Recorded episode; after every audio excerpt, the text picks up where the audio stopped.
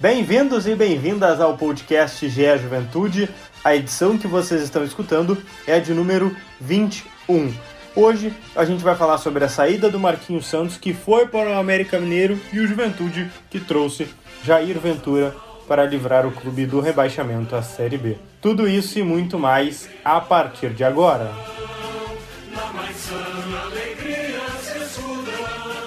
Fala pessoal, tudo bem? Começando o GE Juventude aqui para vocês. Eu sou Lucas Bubbles, repórter do GE. Globo. Eu, direto de Porto Alegre, e hoje a gente está, olha, no Brasil inteiro, vou dizer para vocês. Vou chamar um por um aqui, vocês vão ver como a gente está bem representado. Mas já vou deixar o alerta aqui. Hoje a gente vai falar sobre a saída do Marquinhos Santos, que foi para o América Mineiro e que o Jair Ventura veio para o lugar dele, ou seja, Roberto Peruso, direto de Caxias do Sul. Tudo certo? Fala, Lucas. Fala, amigos ligados no podcast do Juventude. Vamos falar um pouquinho dessa semana que foi agitada. Aqui a gente até teve a participação de outros colegas do GE na apuração e o Juventude mudando um pouco o seu pensamento visando a permanência na Série A do Campeonato Brasileiro. Eduardo Florão, seja bem-vindo. Fala de onde, amigo? Aqui Chapecó, setorista da Chapecoense pelo GE. Prazer estar aqui invadindo esse espaço de um outro Alviverde, né? Um pouco, mas obrigado pelo convite. Vai ser com certeza um momento prazeroso e uma honra participar aqui com vocês. Bem-vindo, bem-vindo. E também as boas-vindas ao Lucas Loss, meu xará. Tá falando de onde, mestre? Eu venho do Recife, acompanhei o nosso Jair Ventura aqui no esporte sou editor aqui. A Camila, setorista, está de férias. Eu estou tendo essa satisfação de falar aqui com os senhores. Agradeço, agradeço a todos. Vamos começar, Roberto, rapidamente, um pouquinho dos bastidores da saída do Marquinhos Santos, que depois aí foi pro, pro América Mineiro. Assim, eu, eu não vi algum técnico ficar desempregado tão pouco tempo, pessoal. Acho que foram o quê? Três horas, Roberto? É, foi por aí, umas três, quatro horas. O Juventude que vinha de uma sequência negativa de cinco jogos, né, Lucas, sem vitória na competição, e o esperado, até mesmo por torcedores e até pela imprensa aqui de Caxias do Sul, é que o Marquinhos teria o ultimato na partida contra o Ceará no final de semana. No entanto, como teve uma semana, essa decisão foi antecipada e o Juventude anunciou o Jair Ventura, já porque além dos resultados negativos, um dos principais problemas do técnico Marquinhos Santos, que a gente pode abordar, foi a questão defensiva, que nas últimas partidas a equipe do Juventude sofreu muitos gols, foram 15 gols em oito partidas, então a, a vinda do Jair Ventura, Lucas, é para tentar arrumar primeiramente o sistema defensivo. É, algum comentário, é, Eduardo e Lucas? Eu, eu imagino, eu imagino os dirigentes do Juventude, né? Logo depois que, que demitiram o Marquinhos, anunciaram a saída, o América anunciando a contratação, eles pensando assim, pô, será que a gente errou, cara? O América tá querendo o cara, será que, será que a gente fez certo demitir? Não, e outra, né? Vamos lá, o Rio Grande do Sul viveu dias intensos nesse mercado, né? Porque o, o Wagner Mancini vem jogar contra o Inter, quando surge a notícia de que ele era um dos procurados pelo Grêmio, dois dias depois ele desembarca de novo em Porto Alegre, o América fica sem técnico, dias depois é, é uma. Ou seja, né, a, a roda tá girando muito rápido, né? É bem, bem impressionante. Exatamente. É, uh, algum comentário mais? Mas assim, ó, o, o, Marquinhos, eu, vou falar, ele trabalhou na Chapecoense aqui, e ele foi um técnico, um técnico que me surpreendeu positivamente na Chapecoense. Naquele 2019, ele chegou na virada do turno do brasileiro. Se ele tivesse chegado um pouquinho antes, eu acho que a Chapecoense conseguiria reagir, porque ele pegou um clima muito de rebaixamento na Chapecoense, mesmo que fosse na metade do campeonato. Parece que é uma decisão até, de certa forma, precipitada, mas a, a sensação que eu tenho de longe é que ele nunca esteve com toda a confiança da direção do Juventude. Sempre parece que teve alguma questão ali que, que colocasse em xeque o trabalho dele, sabe? Roberto, é, você Não, é, até para completar o que vocês estavam falando, a situação do Marquinhos vem nessa, nessa, nessa situação delicada desde a eliminação, que a gente pode lembrar, da Copa do Brasil na segunda fase para o Vila Nova.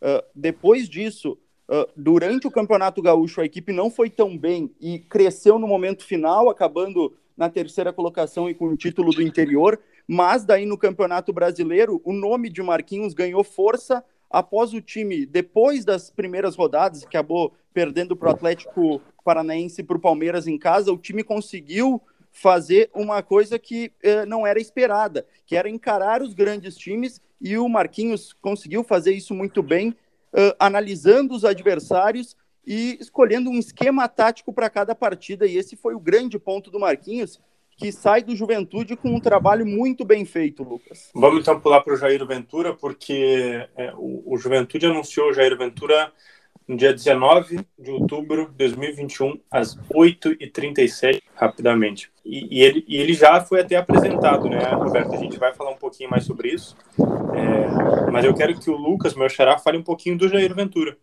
Como foi o trabalho dele é, no esporte e e outros clubes, se quiser também, sinta-se à vontade para comentar. Porque tá. o que, que o torcedor de juventude pode esperar? Eu posso falar do, do, trabalho dele, que eu acompanhei mais de perto no esporte e no Botafogo. Também já tinha acompanhado bem. Ótimo, tá? ótimo.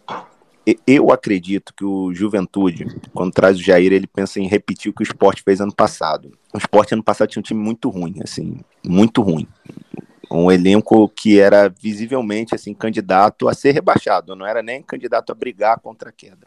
E a torcida do esporte já estava resignada com o rebaixamento, aquela questão da expectativa e realidade. Chega o Jair Ventura no decorrer ali do primeiro turno, no lugar do Daniel Paulista. O esporte começa a vencer jogos por 1 a 0 Pega o Fluminense aqui, vence por 1 a 0 Pega o Corinthians aqui, vence por 1 a 0 Pega o Bahia fora, vence por 1 a 0 Conquistando pontos assim essenciais, sabe? É um time bem efetivo para o que tinha, para entrega. Sofria muita pressão ali, fechava a casinha, era um jogo muito feio de se ver, aquele jogo que não agrada ninguém, exceto a torcida do esporte, que conseguiu os pontos que precisava e escapou do rebaixamento assim, no, no, no limite. Então, a, muita, muita, muita parte da imprensa aqui falou que foi assim, quase como um título, assim, foi, foi comemorado. Se você buscar aí, quando o esporte se livra do, do rebaixamento no jogo contra o Atlético Mineiro, na penúltima rodada, depois venceu o Inter aí, né? Um jogo bem atípico, né? O, o, o Jair é festejado pelo elenco, toma banho. Te, teve um torcedor que fez uma tatuagem do Jair Ventura. Nossa, né? eu lembro disso, é verdade. Né? Teve. A gente fez algumas matérias aqui, tudo bem que o cara tinha, não sei, não batia muito bem das ideias, assim, ele fez de onda, assim, né? Não que o Jair Ventura fosse o grande ídolo dele, mas chegou a esse ponto, sabe? Enfim, e, e ele caiu nas graças do, da, da, torcida por fazer esse jogo, né? Fecha uhum. a casinha lá atrás e consegue. O Thiago Neves, que esse ano teve uma passagem, participação para ser esquecida, foi bem, foi decisivo. Ele fez muitas dessas vitórias de 1 a 0 Ele chegava, fazia o gol, um chutezinho de esquerda, acertava ali. Então, ele fez, fez, fez o que dele se esperava. Então, ele deve ter sido o segundo maior trabalho da carreira dele. O primeiro foi no Botafogo, que ele pegou um time também muito desacreditado, o Botafogo tinha acabado de subir, subiu em 2015, estava em 2016 na zona de rebaixamento, o Ricardo Gomes ele é forçado a deixar o cargo na virada do turno ali, e o Jair, Jair assume também com a torcida já desesperançosa, acreditando já no rebaixamento, né? E ele pega o time e leva para Libertadores, assim, com méritos, com muito mérito. Ele encaixa o time, era um time já bem melhor que o do esporte ano passado, tinha uma, uma qualidade, leva para Libertadores e o time na Libertadores ainda é competitivo, passa pelo Colo-Colo e pelo Olímpia na pré-Libertadores, passa de uma fase de grupos fortíssima com Atlético Nacional, Barcelona de Guayaquil e o outro time está me fugindo da memória, mas também era forte. Aí Você está falando de 2016? 2017 já, na Libertadores, que o Grêmio é campeão. 17 ele leva para o Grêmio. Então, é, ele leva, ele tira uhum. o Botafogo da zona de rebaixamento em 2016, na metade do campeonato e leva para a Libertadores de 2017, uhum. para pré-Libertadores, passa por uma pré-Libertadores dificílima, muito difícil, com Colo-Colo e Olímpia. Passa da fase de grupos e chega até as quartas contra o Grêmio. Perde aquele jogo que, que foi jogo disputado, né? Para o campeão da Libertadores. Né? Porque, porque na volta, né? É 1x0 pro Grêmio, gol do Barrios, e é nada mais, né? Assim, é. Justamente. E ele leva o Botafogo também para semifinal da Copa do Brasil contra o Flamengo, né? E, e aí é o que a torcida do Botafogo tem de crítica a ele que lembra o do esporte. O que, que ele faz? No primeiro jogo, tanto contra o Grêmio contra o Flamengo, o jogo Botafogo jogando em casa, ele com medo de tomar gol, ele fecha. O, o, são dois jogos travadíssimos, 0 a 0 né? Não, não teve muito jogo, tanto contra o Flamengo quanto sim, o Grêmio sim, sim. nesses jogos decisivos. E aí o Botafogo tomou um gol no segundo jogo em ambos, né? No do Flamengo ali o Berril faz uma grande jogada e o Diego faz o gol, uma jogada isolada e o, e o, o Grêmio também é uma jogada de bola parada, né? O Barrios sobe, ganha do Matheus Fernandes, gol do Grêmio e acabou. Botafogo eliminado ali, uma campanha grandiosíssima, eliminado por um lance que, que teve um pecado do Jair Ventura de abrir mão do, do jogo do Botafogo, né? Principalmente no primeiro jogo. Contra o Grêmio aí no primeiro tempo, até que o Botafogo foi bem, né? No, no, sim, no, no na arena. Aí o Renato Gaúcho mexe, tira o Léo Moura e, e o Grêmio se reequilibra e iguala o jogo e vence, né? Ou e... seja, essas grandes campanhas acabaram perdidas um pouco por dedo do Jair, mas ao mesmo tempo, se não fosse o Jair, o Botafogo nunca ter, teria chegado nessa condição, talvez teria caído sim, ah, em 2016. Sim, exato, há, há um mérito. É, eu vou querer que o Florão também fale dele na Chapecoense, mas antes, Roberto, é, tu participou hoje da, da, claro, da entrevista coletiva de apresentação do Jair Ventura, mas também tu chegaste aí no treino, vi que teve um treino aberto, né, para parte da imprensa, se não totalmente. Isso, a gente pode acompanhar nesse, nesse um primeiro momento só mais uma questão de aquecimento, foram os primeiros 25, os, os primeiros 25 minutos, só foi um movimento e uma conversa que ele teve à beira do gramado com os jogadores, mas nada de, de, muito, de muito tático ou técnico do Jair Ventura, que promete manter a base, Lucas, do que era trabalhado com o Marquinhos Santos, de ser um time que ele diz que vai continuar com uma postura reativa dentro da competição. Sim, o, o, perfil vai seguir o mesmo. Eduardo Florão, que pudesse comentar um pouquinho do Jair na Chape. Bom, é, é, complicado falar do, do Jair na Chape, porque nitidamente o trabalho não encaixou, né? Isso é. Os números estão aqui para mostrar isso. Só que não, não foi só o trabalho dele que não encaixou. Esse ano tem sido terrível para a Chapecoense. O Jair ele é um pouco vítima dessa, desse erro de execução do planejamento da Chapecoense de ter é, contratado pouco e contratado. E as contratações não deram certo, né? Não conseguiu manter uma boa base da Série B e quando contratou, contratou mal. Então já é um pouco vítima disso, mas por outro lado ele também participa dessa, dessa montagem do elenco, uma vez que ele começou o Brasileirão pela Chapecoense, né? Vou falar os números dele aqui. Foram 14 jogos 10 derrotas e 4 empates, um aproveitamento de inferior a 10%, 9,52%. E ele tem junto a isso a eliminação na Copa do Brasil, né? Então não foram os 14 jogos no Brasileirão, ele fez 13 dos jogos no Brasileirão e, e acabou sendo eliminado na Copa do Brasil. A Chape tinha vencido o jogo de ida contra o ABC por 3 a 1 com, com o Felipe Endres, que é o, o interino. E daí no jogo de volta perdeu por 3 a 0 acabou eliminado, né? Que o até o Anselmo Ramon cobrou um pênalti de cavadinha, foi acho que o grande responsável pela eliminação da Chapecoense, né? Não foi tanto o Jair Ventura não, né?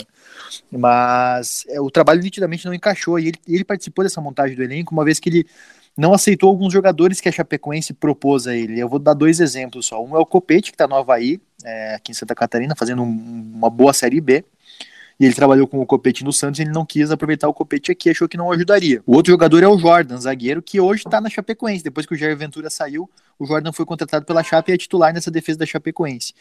Então, nitidamente, o trabalho do Jair Ventura não encaixou, não deu certo, ele não conseguiu vencer, embora tenha feito alguns bons jogos no, no campeonato. Eu vou citar como exemplo o jogo contra o Atlético Mineiro, que é, é óbvio, era bem início de campeonato, mas o Atlético Mineiro já dava mostras de que seria o grande favorito da competição e a Chapecoense já não tinha, mas já tinha um elenco bom, né? Já tinha um elenco não. bom e a Chapecoense não só jogou bem contra o Atlético Mineiro, como mereceu vencer e não venceu por pouco. Foi uma bola na trave, um chute que uhum. acabou com um gol livre que acabou parando, batendo num outro jogador de Chapecoense deu impedimento. Então assim, não, não ganhou do, do Atlético e do São Paulo, que foi numa sequência de jogos fora de casa. E isso tem sido uma, uma, uma, uma constante da Chapecoense nessa temporada, né? Mesmo com o Pintado, até que é um velho conhecimento, é, mesmo com o pintado, a Chapecoense não conseguiu render muito nesse brasileiro.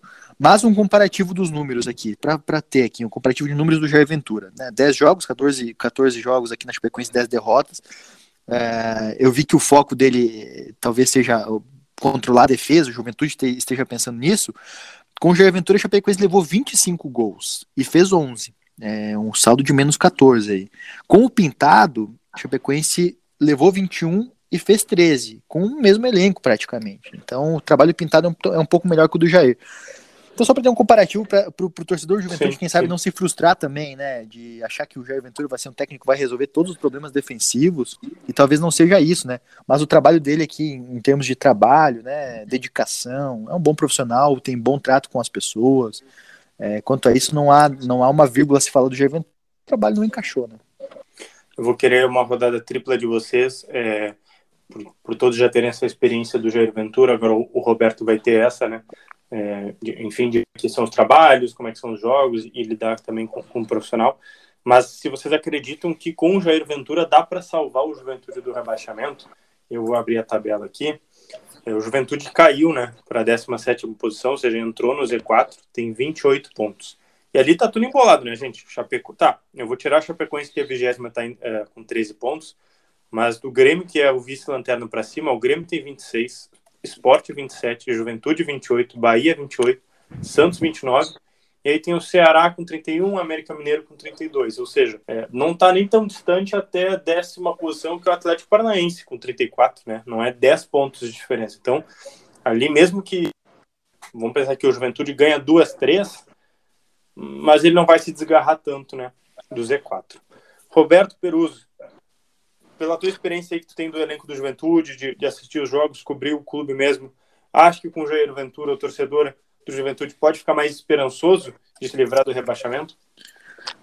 Olha, eu acho que a, per a performance do Juventude durante todo o campeonato, na minha visão, já é superior a que todos esperavam aqui. A gente pode dizer, uh, e eu pode enumerar, eu acho que três ou quatro jogos que o Juventude jogou mal, mal mesmo, que foi contra o Esporte, Atlético. Então a ideia é tirar do Marquinhos Santos, Roberto. Ah, Para mim, não. Para mim, não precisava sim, tirar sim. o Marquinhos Santos. Até porque, o, o, eu não sei se, o, se, os amigos concordam, mas o Juventude conseguiu competir com, com, quase todas as equipes do Campeonato Brasileiro. Sim, eu é. acho, eu acho. Eu, eu, eu concordo também.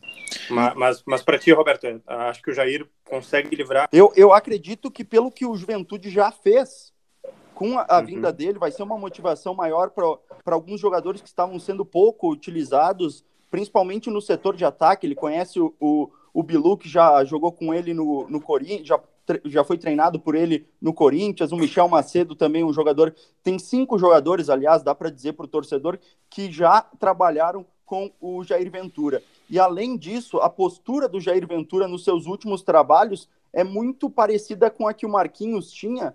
Então, acredito que é sim o, o, importante da direção Juventude é que manteve uma linha. E essa linha é, se manteve e dá uma esperança maior, sim, para o torcedor que o time pode uh, garantir a permanência na Série A do Campeonato Brasileiro. Lucas Loss, o que, que, tu diria torcedor da Juventude?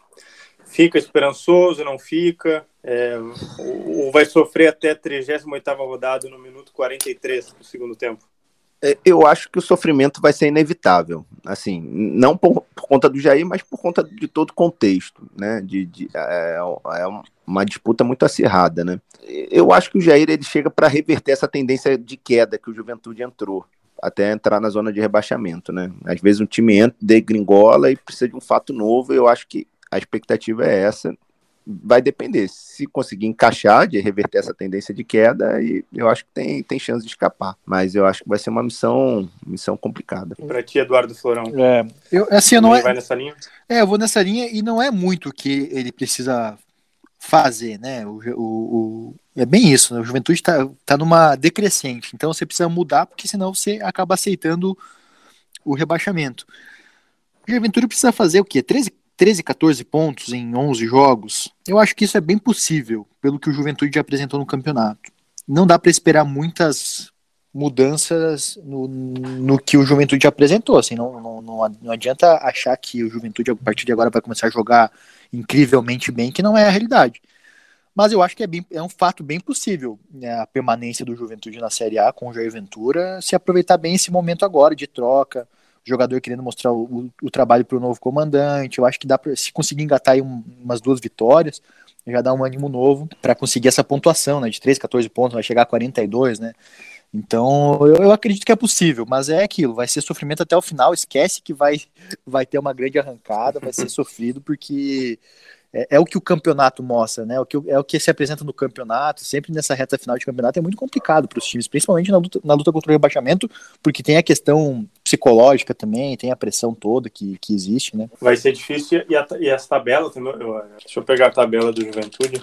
Enquanto você vai pegando a tabela aí, eu vou, vou comentar um negócio que o, o auxiliar que o auxiliar que foi com o Jair Ventura agora, não é o mesmo auxiliar técnico que, que estava aqui na Chapecoense, que é o Emílio Faro. O Emílio, o Emílio Faro era o, o, auxiliar do Jair aqui na Chape, foi o auxiliar do Jair no Botafogo, no Santos, no Corinthians, né, no esporte, enfim, é o homem de confiança. E o Emílio foi convidado pelo Jair Ventura para ter esse projeto do Juventude também acabou recusando, né, por uma que, questões particulares, né, cuidar da saúde dos, dos pais dele e preferiu não, não entrar nesse projeto, que é um, um projeto de tiro curto, né, até o final do campeonato, enfim, né, é um projeto mais curto, ele preferiu cuidar da saúde dos pais. Então é também uma, uma, um modelo novo aí para o Jair Ventura trabalhar. É um auxiliar técnico que ele não está acostumado. Isso também pode, dependendo como for trabalhado, isso também pode ser um fator positivo, né? Pode ser um, um fator positivo, embora não tenha o Emílio Faro que se está acostumado ao método de trabalho, que é inclusive um grande profissional, Emílio Faro, é muito bom de controle de grupo também, mas é um fato aí que também é uma, uma diferenciação em relação aos últimos trabalhos. Sim, é. O Juventude tem dois jogos em casa agora, Ceará e Bahia, depois vai fora é, enfrentar o Atlético Goianiense, é, recebe o Inter, é, enfrenta a Chape aí do Florão fora, tem Fluminense em casa, Atlético Mineiro fora, Bragantino em casa, Fortaleza e São Paulo fora, as, das três últimas rodadas, essas duas aí serão fora, encerra contra o Corinthians. Considerações finais, Roberto Peruso. Uh, só falando sobre o Juventude, uh, uma questão que o Florão até estava falando rapidinho. O, claro que tudo passa por esse trabalho de manutenção do Juventude na Série A, mas o Jair Ventura, vale lembrar, assinou contrato até o final da próxima temporada do Juventude. Falando sobre a sequência do Juventude, a questão é que o Juventude tem dois jogos decisivos, passa muito. Se somar quatro a seis pontos, a realidade de manutenção é muito maior, mas passa per, perfeitamente sobre esses dois jogos, contra o Ceará e Bahia. De, de, a partir desses dois jogos, o Juventude começa a ver se vai ficar na Série A ou na Série B do Campeonato Brasileiro. Lucas Loss, também as considerações finais, já agradecendo a participação do amigo aqui. Muito obrigado. Eu que agradeço a oportunidade. Eu, eu concordo, eu acho que o, o, o, Juventude, a permanência do Juventude passa muito para esses jogos próximos, né? Confronto direto, até porque vai chegar ali no finalzinho, vai ser uma, uma tarefa um pouco mais complicada. Então, acho que é importante que chegue com uma gordura ali, né? Do que ter que fazer os resultados.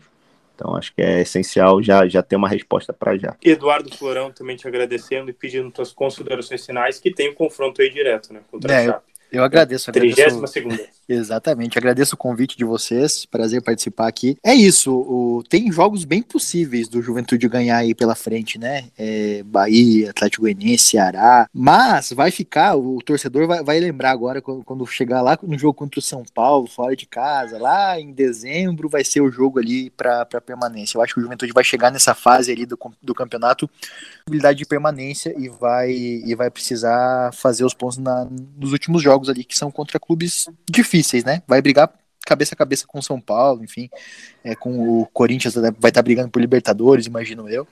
Mas eu acho que é bem possível de, de conseguir a permanência e sucesso a Juventude, né? Vou, vou, vou fazer esse jogo da Chapecoense de Juventude aqui.